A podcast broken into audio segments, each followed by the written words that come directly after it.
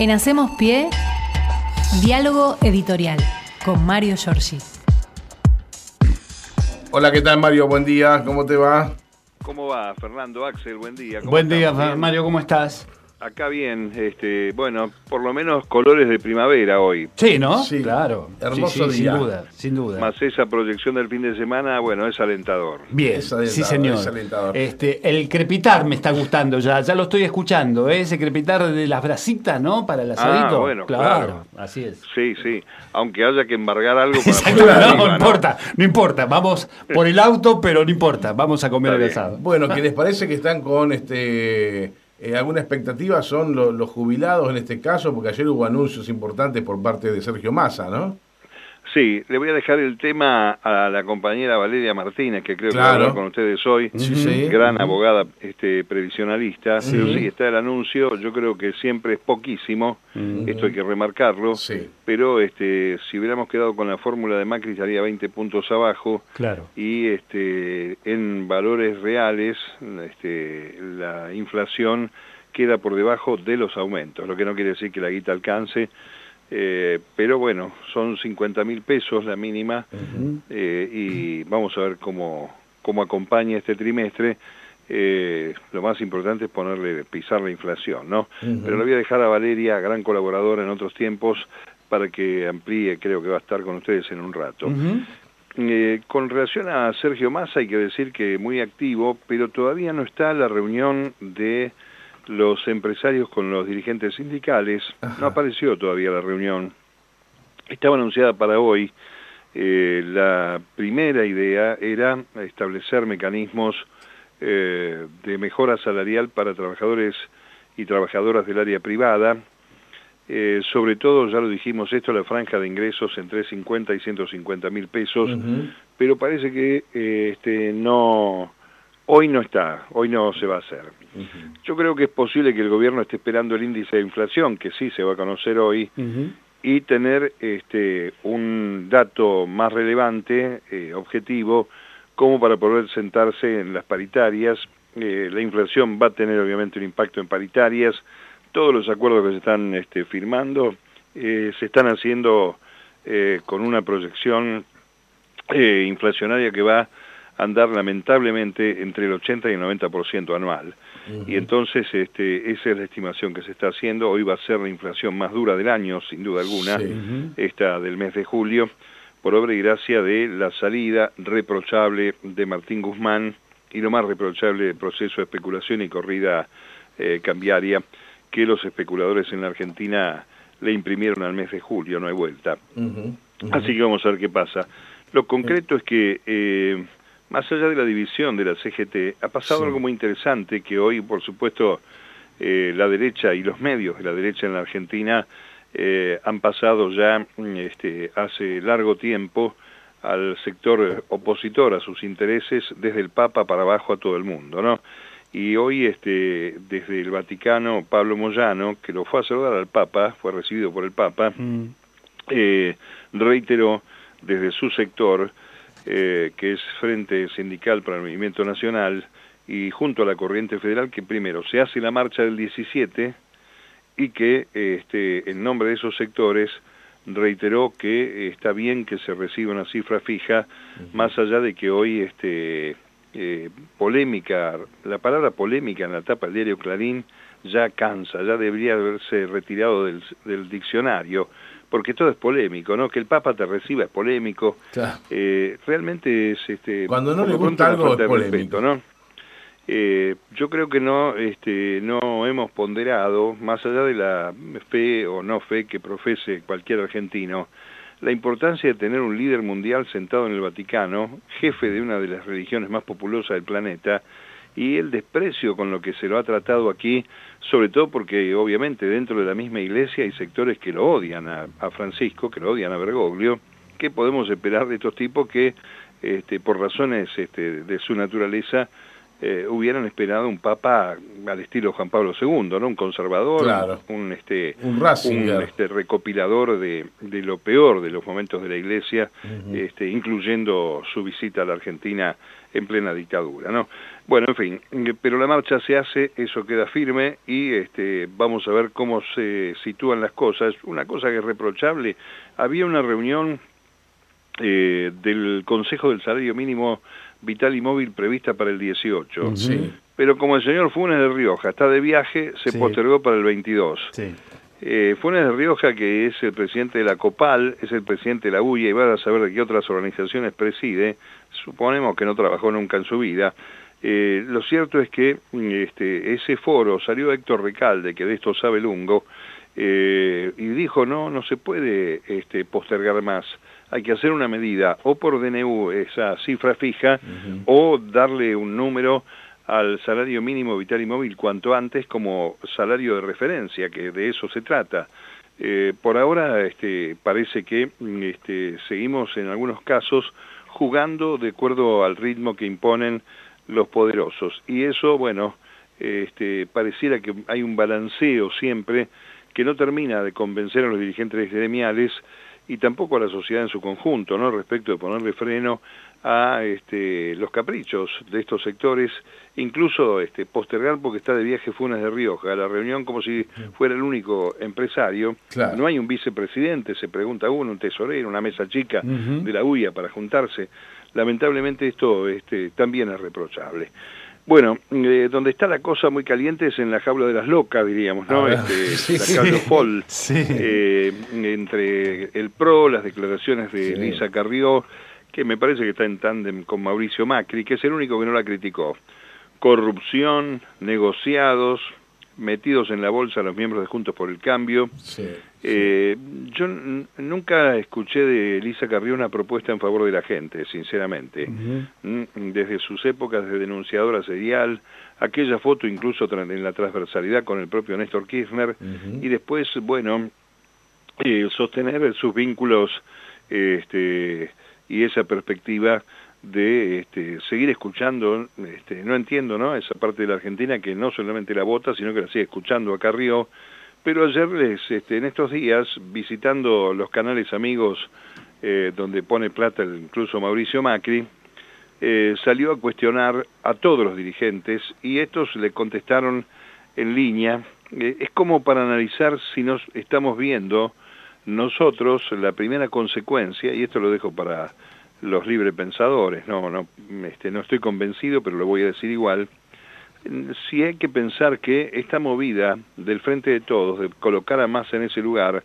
inspirada y sostenida también por la vicepresidenta, no buscaba, entre otros objetivos, clavar esta, esta lanza en el escenario de la interna de Juntos por el Cambio.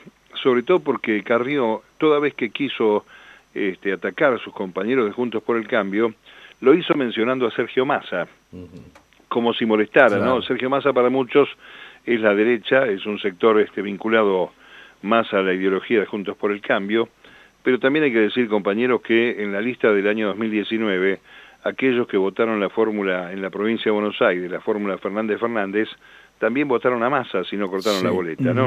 Exacto. Por lo tanto, está este, legitimado por ese voto popular. Lo cierto es que Carrió, este, dijeron los de la coalición cívica, que son los de ella, quiere evitar cualquier promiscuidad panperonista.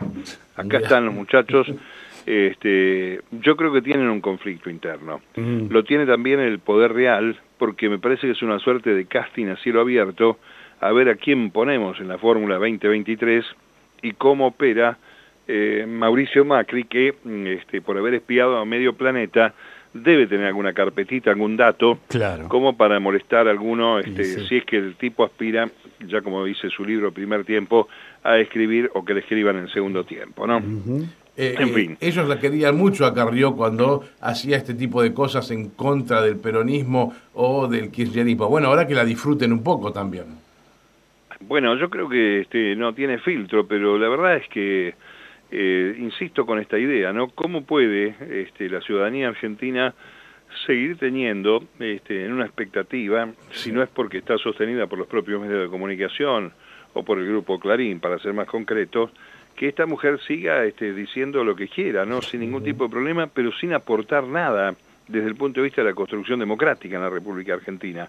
A eso me refiero, ¿no? Recordemos la cantidad de denuncias con ella, con Ocaña, con otros impresentables que mm, quedaron en saco roto pero hicieron mover los títulos de los medios, como está pasando ahora con el fiscal, este, del fiscal Luciani, de esta este, pantomima armada con el tema de la obra pública. A propósito de la obra pública, hay un tema insólito porque quieren meter este, todo en la misma bolsa en el momento de proscribir a Cristina Fernández y el, el Tribunal Oral 7 eh, se negó a que sea un peritaje en el famoso tema de los cuadernos.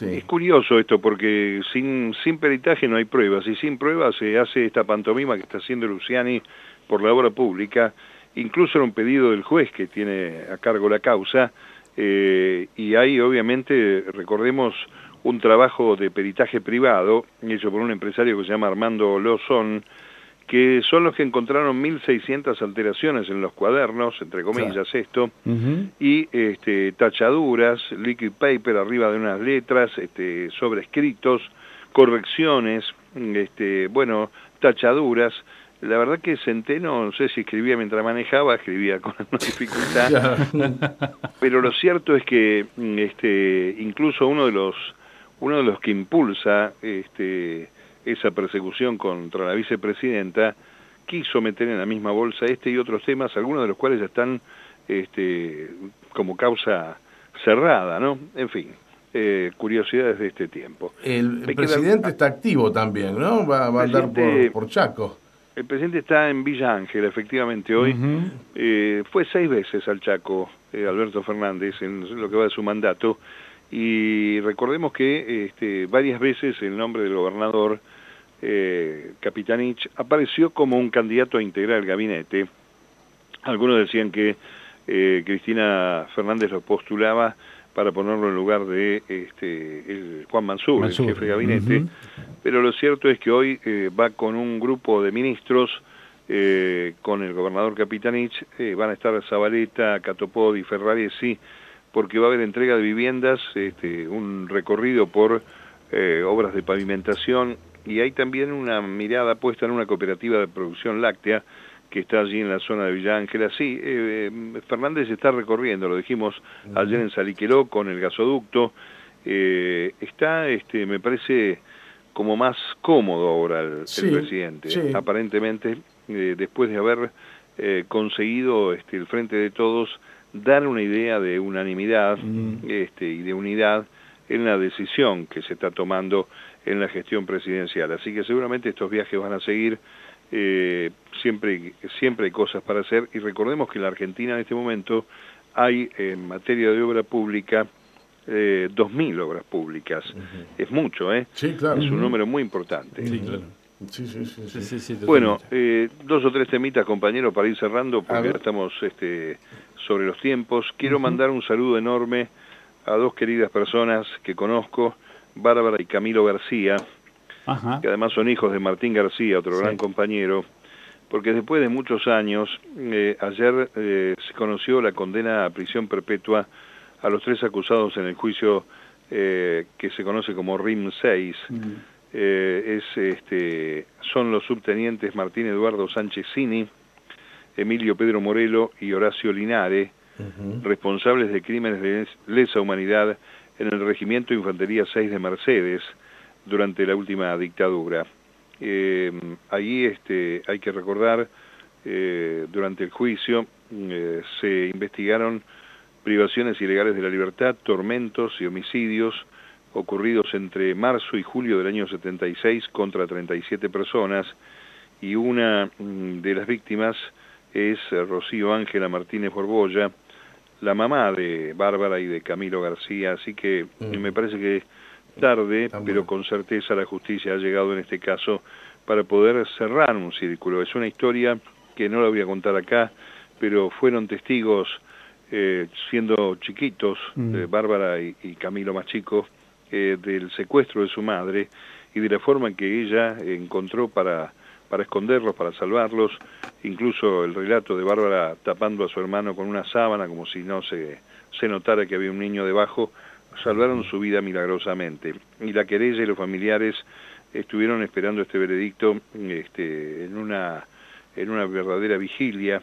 Eh, así que este, me alegro por haber cerrado este capítulo tan, tan oprobioso de la historia argentina que sigue dando, ¿no? Por suerte todavía sigue parte de la justicia eh, trabajando en los crímenes de lesa humanidad y este, hay muchos juicios en curso eh, que creo que debieran acelerarse un poco porque además los represores biológicamente están desapareciendo.